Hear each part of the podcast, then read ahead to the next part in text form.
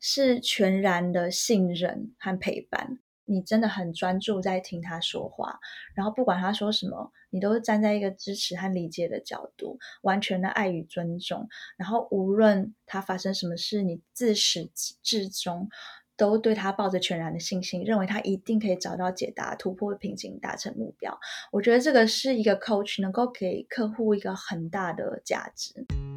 欢迎收听 F E N 女创业家与我的音频节目，提供你打造创业思维、经营网络事业以及成为线上教练或顾问。我是 Irene，Everything is figureoutable。那我们一起打造有价值的品牌与网络事业。今天我们请到 Kira 国际职场职涯教练来到女创业家与我 Kira 自。二零一一年起在法国巴黎生活工作，在成为专业认证教练之前的十五年间，横跨金融、学校、管理顾问的国际职业，让他充分了解跨国企业及国际职场的现实面挑战。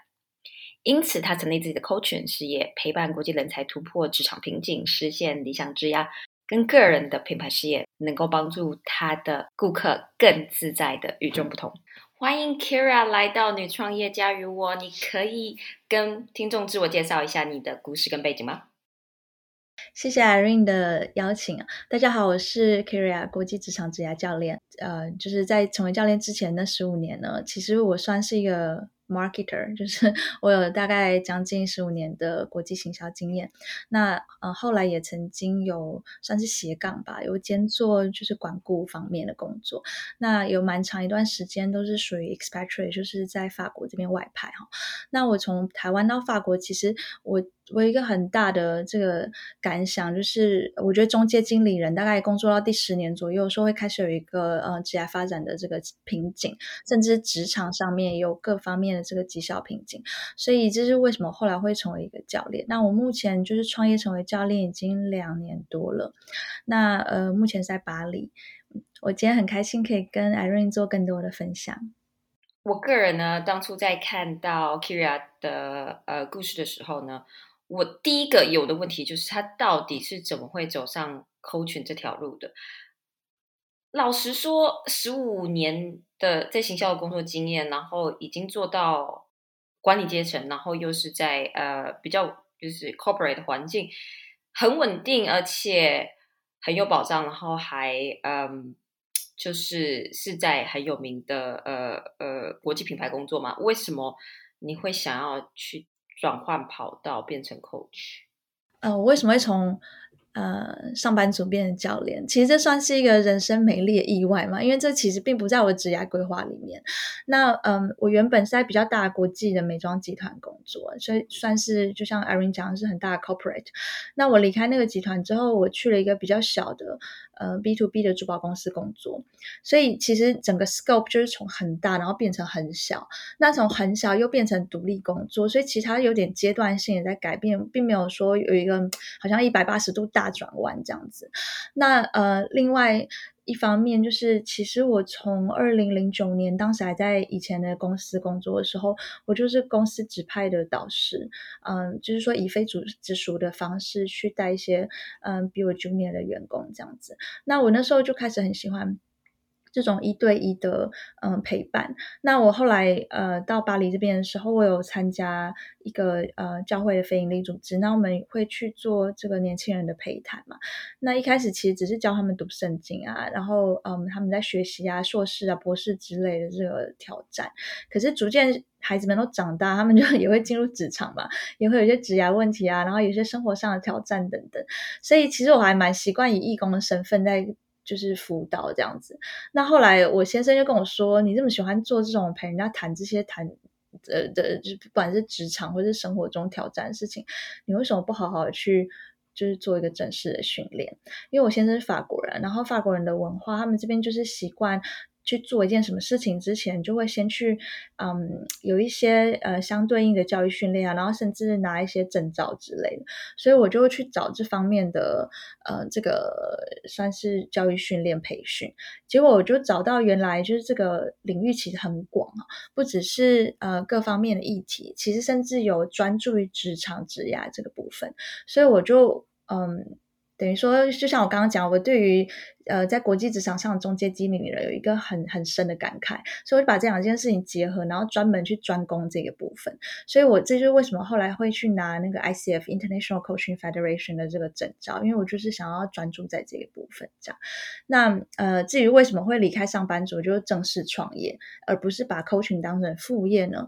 其实最主要原因是因为，嗯，坦白说，就是我是基督徒，然后对我来讲，我的生命当中我的第一个身份认同，我是上帝的仆人，然后我想要去传福音。可是像我刚刚说的，我会去教法国大学生读圣经，但是跟他们约时间不好约，因为我自己上班都加班加到七点多，这样就是不太可能。那个他们下课以后还要等我，我觉得不可能。我希望可以在白天，就是他们课。课课间时间或者午休时间，我有时候可以去跟他们约，或者是他们有需要，可能他们遇到什么挑战困难，我陪他们去祷告。那可能通常都是白天嘛，所以我就向上帝祷告说，给我一个工作，是我可以很很弹性的跟这些学生就是约时间。然后一方面我也希望能够把家庭的比重再放的更重要一点，所以。呃，这就是为什么我最后就鼓起勇气去去创业。其实对我来讲是很不容易，因为我们家没有人是做生意的，都是就是上班族或者老师这种。嗯，这对我来讲算是一个年近四十岁的时候一个很大的挑战。我忽然有一个问题，就是在法国创业啊，嗯，是可以有比较有保障的吗？是因为，嗯，比如说以德国来讲的话，啊，很多人他们。也没有那么喜欢去创业，原因是因为创业你就会变得比较没有保障。然后呃，比如说在公司工作的话，你知道吗？这边的福利都很好，然后你有失业救济金，你有很多很多这些。嗯，可是如果去创业的话，可能就没有这些。那呃，你当初会担心这些吗？嗯，会啊。那你觉得在法国，它有有一些对创业的保障吗？你还是觉得就是虽然担心，但是你也只能就是继续朝着你的目标前进。我觉得分两个部分来说哈，以大环境来讲的话，跟你刚刚形容德国其实差不多的。相对于创业家来说，在法国当上班族其实是比较保障，然后也比较多福利的，因为就是社会制度的关系嘛。那传统上来讲，法国并不是一个非常鼓励新创的，应该说。没有很就是 entrepreneurship friendly，就是没有很友善，这个这个环境并不是很友善。但是他们嗯，大概这三五年来有意识到这个状况，所以有越来越多的呃协助，可能是非营利组织或者是。办办公营的这种有越来越多的帮助，所以我觉得现在创业环境比起三五年前来说，应该算是好一点。但是如果你要跟比如说台湾呢，甚至跟美国比，我是觉得完全没办法比了。那嗯，另外一方面，因为我自己是做 coach 的嘛，那我在成为 coach coach 之前，我在接受 coach 培训之前，我其实就已经找过 coach，所以我大概知道那怎么回事。那在法国这边，我就有找到算是嗯。办公营机构，他们呃办的这个创业的辅导，它其实不算 coach，它比较像是 consultant，但是也是一对一的陪同创业。然后法国有，因为我有这个资格，就是有去申请到他们的这个补助款，所以我就没有付什么钱。然后我也是去找了 coach 啊，就是找了像这样的创业 consultant 陪我走一段路。所以我在创业的第一年，其实是有人就是陪着我。我我觉得这个对我的帮助很大，因为像我刚刚讲的，以私人的角度来说。我我完全没有这方面的背景，我家里面没有人是创业做生意的，然后周周围朋友也很少，所以呃，我觉得当时这个顾问的一对一辅导对我来讲帮助很大。好，那我们现在回到 coaching，很多很多职涯教练都比较专注于找到职涯的方向，但是你的。教练内容其实比较 focus 在中间经营，呃呃，中间经营人，当他们碰到职涯的，呃，他们可能会有一些职涯的瓶颈，然后还有他们要怎么更策略、更全面性的规划他们的工作内容啊，跟职涯。那啊，你可以分享一下你是怎么去引导你的学生的呢？嗯，首先我可以很简单讲一下 professional coaching 涵盖的领域。其实它简单讲就是所有跟职场职涯有关的任何。议题都含在内，就是说非私人关系的，例如说，比如说我不做伴侣关系的 coaching，我也不做，比如说，嗯，妈妈在家的呃那个，比如说做家事的这个方法，或者是怎么样更有效率的利用时间之类，啊，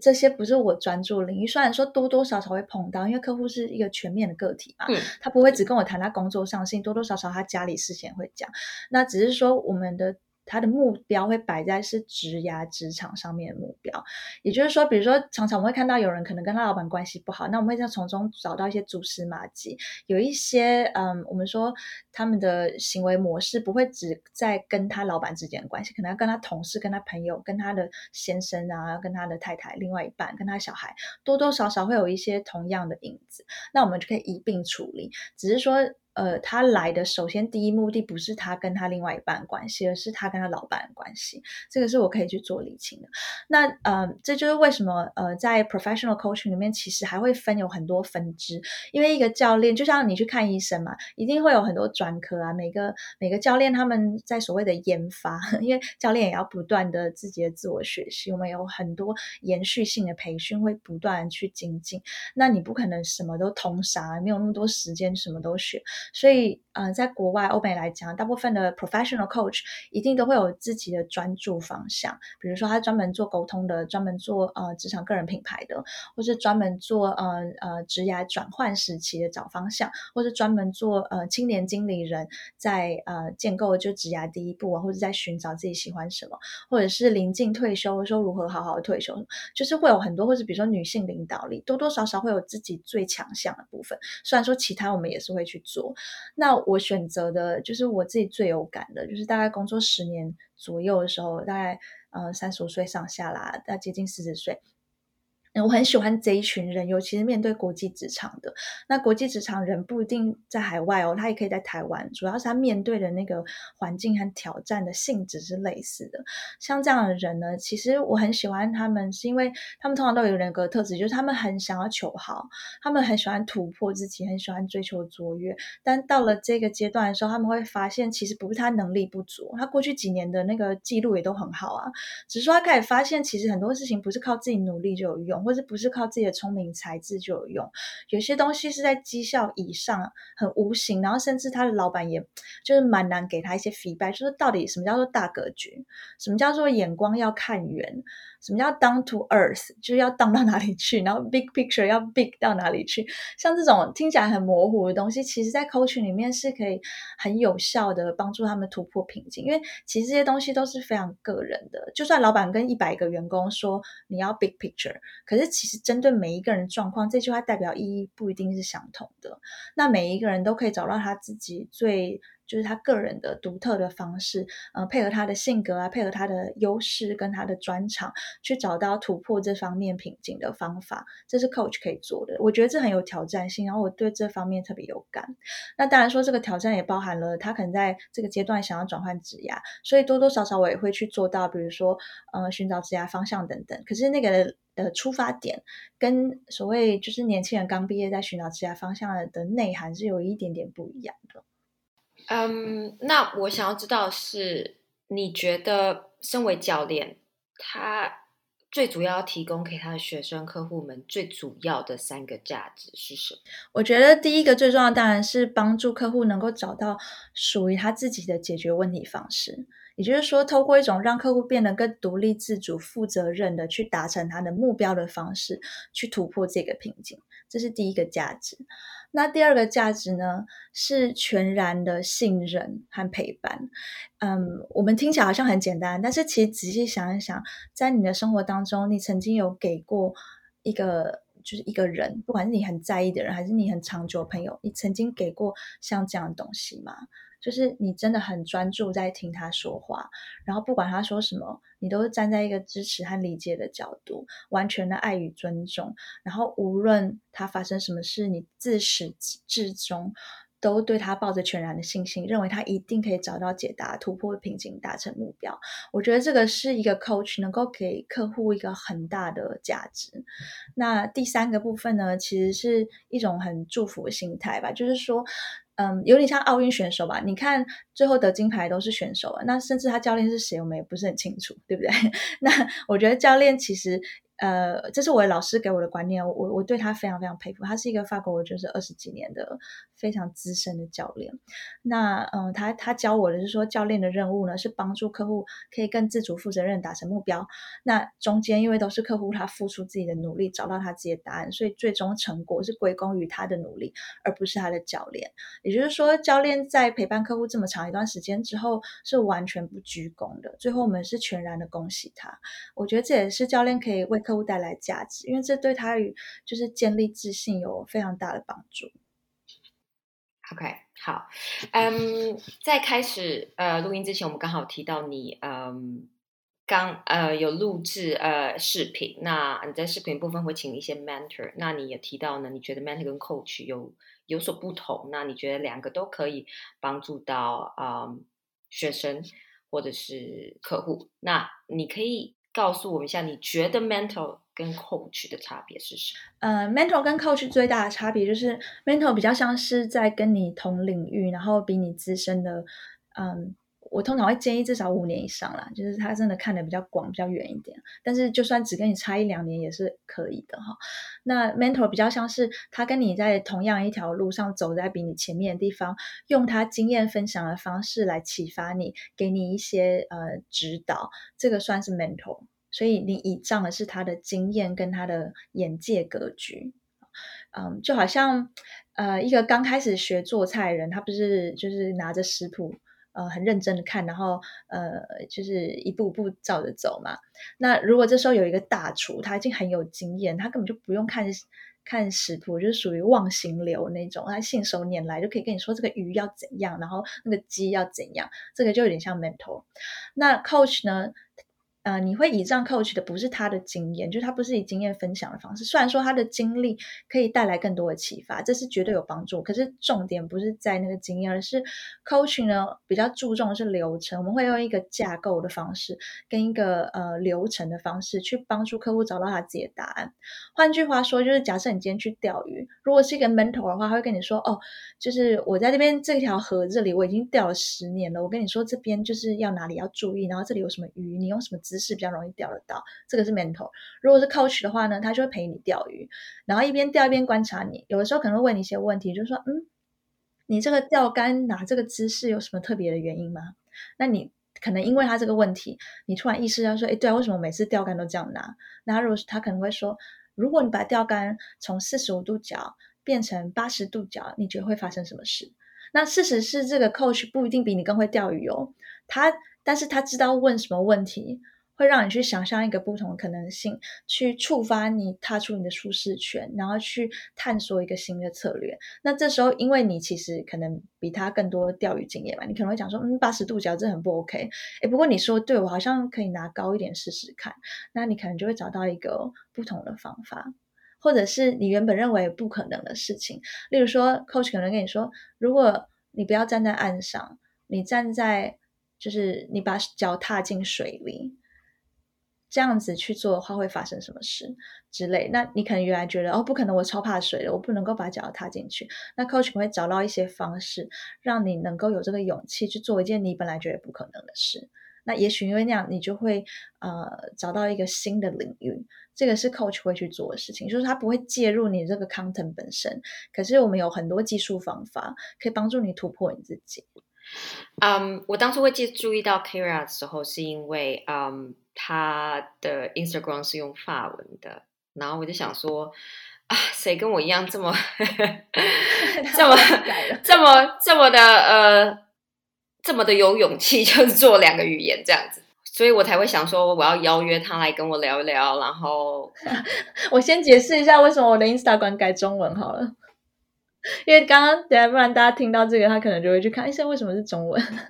其实我一开始的时候，我是打算分两个不同的渠道，就以 marketing 的角度来说，我本来想说我在 Facebook 那边已经 blog 都写中文了，那我的 Instagram 我就写法文，然后原本那边也不是做 professional coach，那边是。呃，想说跟其他同业交流啊，都是 coach，然后有一些就 coach 来说的 personal branding 的部分。但是就是呃，二零二一年初，就是今年初嘛，那个 Clubhouse 不是突然间红起来嘛？那我也跟那个在荷兰的教练有嗯，固定在 Clubhouse 每个星期五中午开放。那我们那边就是专门在吸引的，也是在国际职场上，特别在欧洲工作的经理人。结果就因为 Clubhouse 关系呢，很多讲中文的人就跑来 subscribe 我的 IG，虽然说内容完全不相干，然后语言也不对。但不知不觉就中文的人大大超过讲法文的人，我就觉得这完全不 make sense。可是我又不愿意，就是把账号删掉了，或者是再加开一个中文，因为我真的做不来，所以我就毅然决然的做了一个生意上的 pivot，我就直接把 IG 改成中文。所以它现在跟 Facebook 其实是同样的一套东西，这样子。那至于你刚刚说中文跟法文市场有什么不同呢？嗯，我觉得最大不同是人的不同诶，因为嗯。我我我觉得应该算是民民族性嘛，就是我们的文化真的是不太一样，所以啊，我发现台湾人比较喜欢找建议，就是有人可以建议他怎么做这样子。那所以比较多的是 mentor 或者是顾问方面的市场，因为刚刚我们讲了 mentor 跟 coach 的不同嘛，其实还有一个人叫 consultant，就是所谓。咨询顾问，咨询顾问的重点就是你倚仗是他专业知识和技术，所以他会直接建议你可以怎么做。那你就是倚仗他的做法，这样有点像买房子要找房仲，打官司要找律师一样意思。或是呃求职顾问的话，很多是以前的猎头出来做，他可能会甚至直接帮你改 CV，可是这是教练不会去做的事情哈。那嗯，我我那时候我觉得中文跟法文市场最大不同就是我发现。嗯，台湾人比较喜欢找就是直接的建议，当然还是有一些会喜欢找启发性、自己找答案的方式。那法国的话呢？嗯，他们很喜欢自己找答案，可是他们会想找 coach，是因为他觉得一个人做不来，或者他不想要一个人，他想要有一个人用一个比较系统化的方式来帮助他去走这个过程。那我我不认为台湾就做不了这个市场，只是目前还在教育市场的阶段，这也是我现在的挑战，就是不停的在教育大家 coaching 到底是什么，它的带来价值方向有什么不一样，它对你有什么好处，这样。所以，我我觉得目前两个市场最大的差别是。那个市场成熟度吧，因为毕竟 coaching 在台湾不是很清楚，然后在中国其实也已经发展一段时间。不过我我这是我个人看法，我觉得中国更多的是他们会配合课程去做，因为发现中文市场真的很喜欢上课，对，所以可是因为中国的那个嗯网络的这个嗯 business。非常的发达，所以他们的线上课程啦、workshop 什么这些都非常非常的蓬勃发展。所以我算我觉得是 business model 的不同啊。那我我现在因为我现在只有一个人嘛，我就觉得因为时间关系，我也不想要加班。因为像我刚刚说，我我会创业做这工作，其实跟我整个生活安排有很大的关系，所以。我觉得在整个时间取舍之下，目前中文市场我是做 B to C 比较多，就是 private client 这种。然后法文市场呢，主要专攻 B to B，就是跟企业签约的部分。所以这就是为什么我最后决定就是放弃 IG 写法文，因为主要的客户并法文客户并不是来自于媒体沟通，是来自于就是 B to B 去 pitch 这样子。所以其实两边生意的模式完全不一样。你有提到，就是我呃，你觉得就是 coach 的客客群上面的差别在中文跟法文，但我忽然想到，我觉得是不是也可能跟你 target 的市场不太一样？因为你在法国 target 是 to B 的市场，所以因为我觉得在欧美国家有 coach，就是如公司上公司呃有能力去请 coach，然后嗯。尤其是比较大的公司，这都是一些很正常、常常都会有的那种课程，或者是啊公司的福利。但是如果是做发文 to C 的市场，跟像在台湾，可能瓶颈也会有一点点类似。你有没有觉得？我觉得 to C 的市场不至于跟台湾的瓶颈完全一样，因为他们其实还蛮呃蛮习惯找。就是英文的意思会不一样，就是法文叫 accompagnateur，中文应该可以翻成陪伴者。呃，应该说在法国，嗯，一般人的认知里面，像心理咨商 coach，就各式各样的 coach，不管是什么领域的，然后顾问，我们都算是。同一个领域的人，还有包含像那个叫做什么形象形象规划师那种，就是教你怎么穿衣服啊这种。我们这一个领域的算是同一种人，都叫做陪伴者。嗯，就是他们其实很习惯，当你在嗯寻求一个改变，或是嗯，要跨越一个挑战的时候，找一个人陪你走一段路。那然后你会在这些人里面选择一个你觉得当下最适合你的专业。比如说，有的时候同一个议题，你比较想要找顾问；有的时候同一个议题，你比较想要找 coach。然后有的时候同一个议题，你觉得是形象问题，你就找一个形象师来这样。就但是我们都叫做 accompaniator。那我不知道在其他国家有没有这种观念。那我觉得台湾的这个观念是比较新。呃，我们可能会想要找老师去学一些知识技术，然后或者是我们会比较喜欢读书会啊，去看一本书，然后自己想办法这样子。那在法国就说我想要陪一个人。跟我一起去做这件事，所以所以 to C 市场是存在，但是为什么我的发文的这个嗯 business model 里面没有没有专注在 to C？其实这个是一个 marketing 的问题，这个不是市场问题，就是因为我本人我是一个台湾人，那如果说我要直接跟法国的 coach 竞争的话。其实我觉得这个就是一个杀红眼的市场啊。那我的 niche 到底在哪里？就是其实其实我觉得我比较像是一个跨文化的人。那这种去这个卖点去卖给 to B，就是卖给企业那种有有 recruit 国际人才企业是一个很好的卖点。但是如果要去卖给 to to C 的市场的话，嗯，很大一个问题就是说，那他为什么要来找我？嗯，有这么多人，有这么多 individual。会想要在法国找到像我这样的 coach 吧？我我觉得这个是比较困难，而且，嗯，to C 的背后其实代表是很大的 marketing communication 的投资。那那我光是经营中文的，已经时间满了，我不太可能一个人要。你可以想象我一个人要写两份 blog 吗？我觉得不可能，人的时间有限，不然我都没有空去服务客户。所以我算我觉得这是个取舍了。嗯哼，嗯哼。好，那么你未来的规划呢？嗯，然后你是怎么规划你每天跟每周的工作的？我对于未来的规划，其实。呃，我才创业两年嘛，我自认我还在起步，我并并没有觉得我很资深，所以我觉得这个未来很广阔。因为我过去的职涯是我在同个岗位，我都是以一千天当一个单位，就是将近三年。因为我的观念一直都是，第一年大概都还在学，还在成长；第二年就追求不要出包，我觉得所有事情都做得很顺风顺水，很熟练这样。第三年呢，想要做出个人的 personal touch，比较像是职场个人品牌一个概念，就是说同样一件事情，别人做也会成功。我做也会成功，但是一看就知道这是出自我的手，这个叫做职场个人品牌。所以我觉得我现在以 coach 的观点来说的话，在这个领域我还没有做到这个地步，所以目前对于未来规划就是继续生根，然后做出我的个人样貌吧。那呃，如果说要讲更远一点，五年到十年的话。呃，我其实现在就已经开始在筹备这个部分，我就一直在找各种可以帮助国际职场经理人突破挑战的方法。所谓突破，就是说它可以跨越文化差异、非母语环境这种各式各样我们觉得好像是一个 barrier 的东西。呃，其实是有很多逻辑模型啊，很多技术方法是可以用架构性、系统化的方式去突破的。但是这个领域其实很广，嗯。我觉得还有很多东西是我要去学，然后把它整理成能够帮助这些呃所谓我的 target 的人。那这个大概会花五到十年时间，所以嗯，我觉得未来还很路还很长。那嗯，另外你刚刚说我怎么规划我每天的工作？嗯，其实我是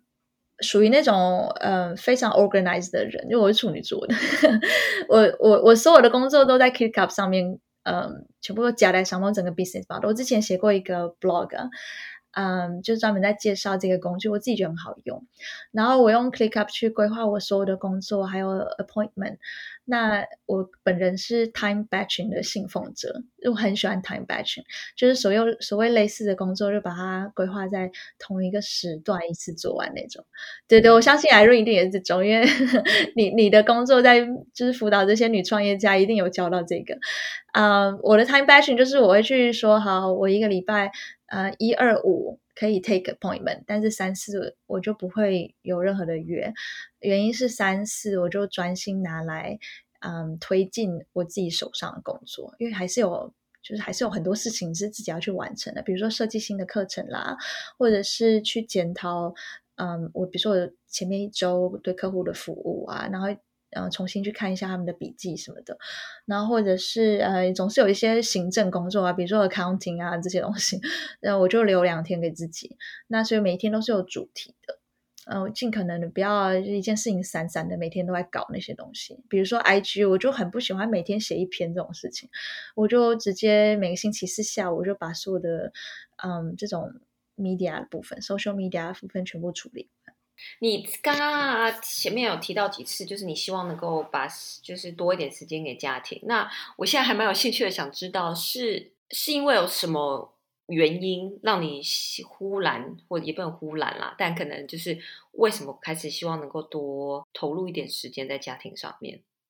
如果这你可以跟我们大家分享的话。嗯，当然可以啊。就是我之前，哎，我好几年前还在很大集团工作的时候，我曾经经历过一次，就是很严重的 burnout。我那时候就是整个是过劳的情况，然后到了身体健康出问题。那那个时候其实是我先生就是都在照顾我这样子，因为这等于就已经快要等于无行为能力嘛，对不对？也也不能做任何事情，然后每天都躺在那边。那我后来整个人就健康找回来，然后我又再转到。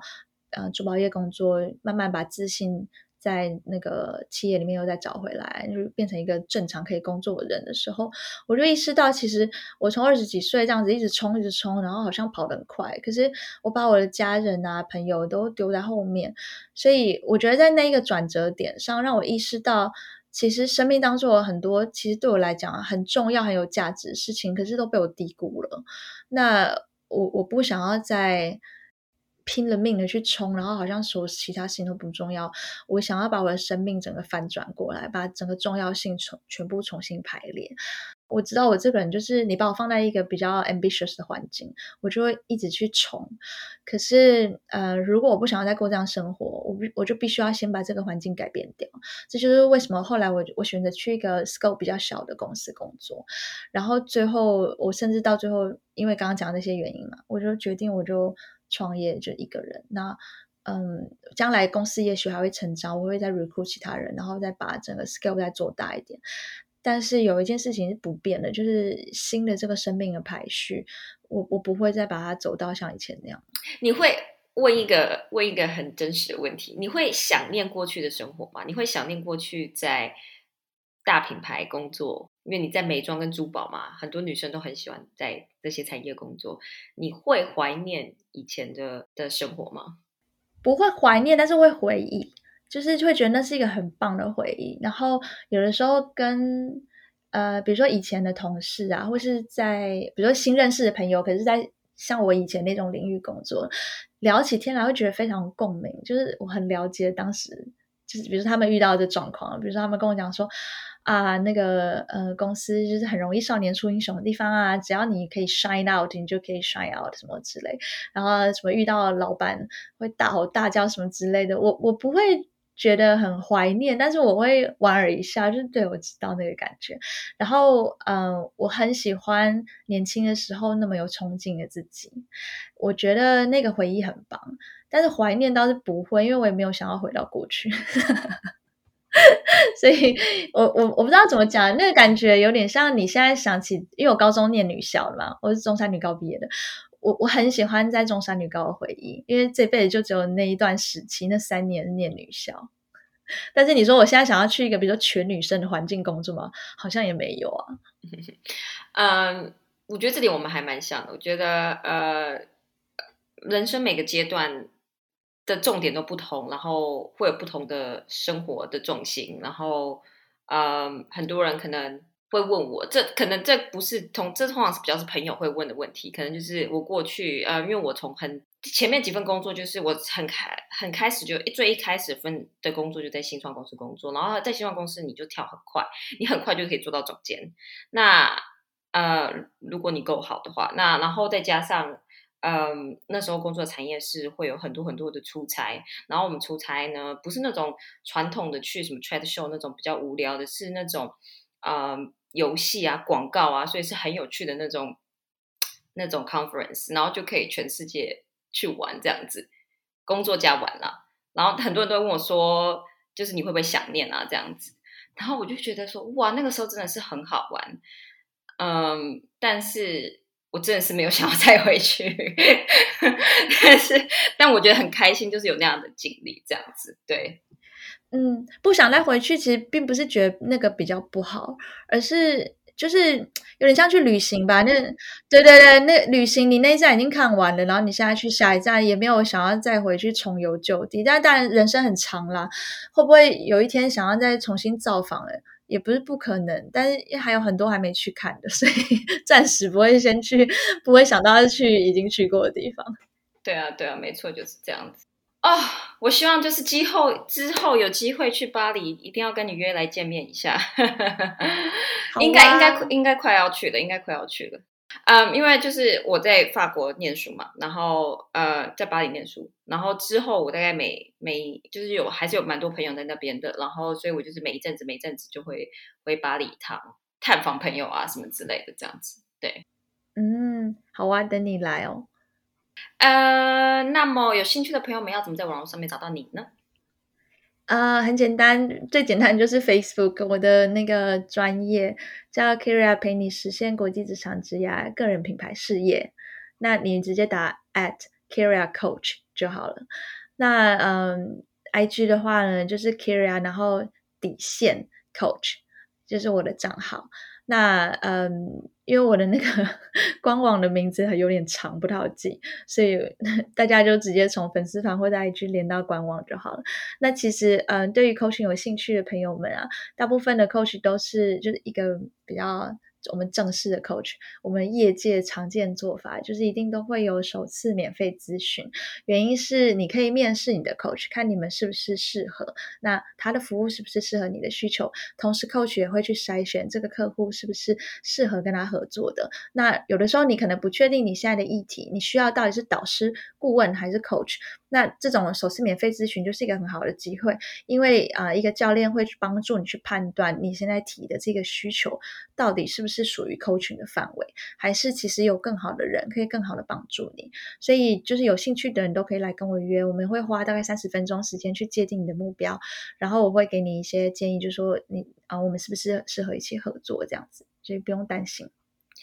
好，今天非常谢谢 Kira 来到女创业家与我，然后。我们现在要跟听众说拜拜喽！谢谢大家，谢谢 Irene，谢谢 Kira，拜拜拜。好，现在我想要听听你的想法。今天这集呢，你学到什么？你可以把今天所学到的东西运用到你的人生跟事业吗？不再只是想法，而是真的去行动。我期待你跟我分享你的想法。当然，不要忘了到 iTunes 去帮我们打新评分，或是荧幕快照分享你的心得到我们 at female entrepreneur me 的现实动态。好啦，那我们下集再见，拜拜。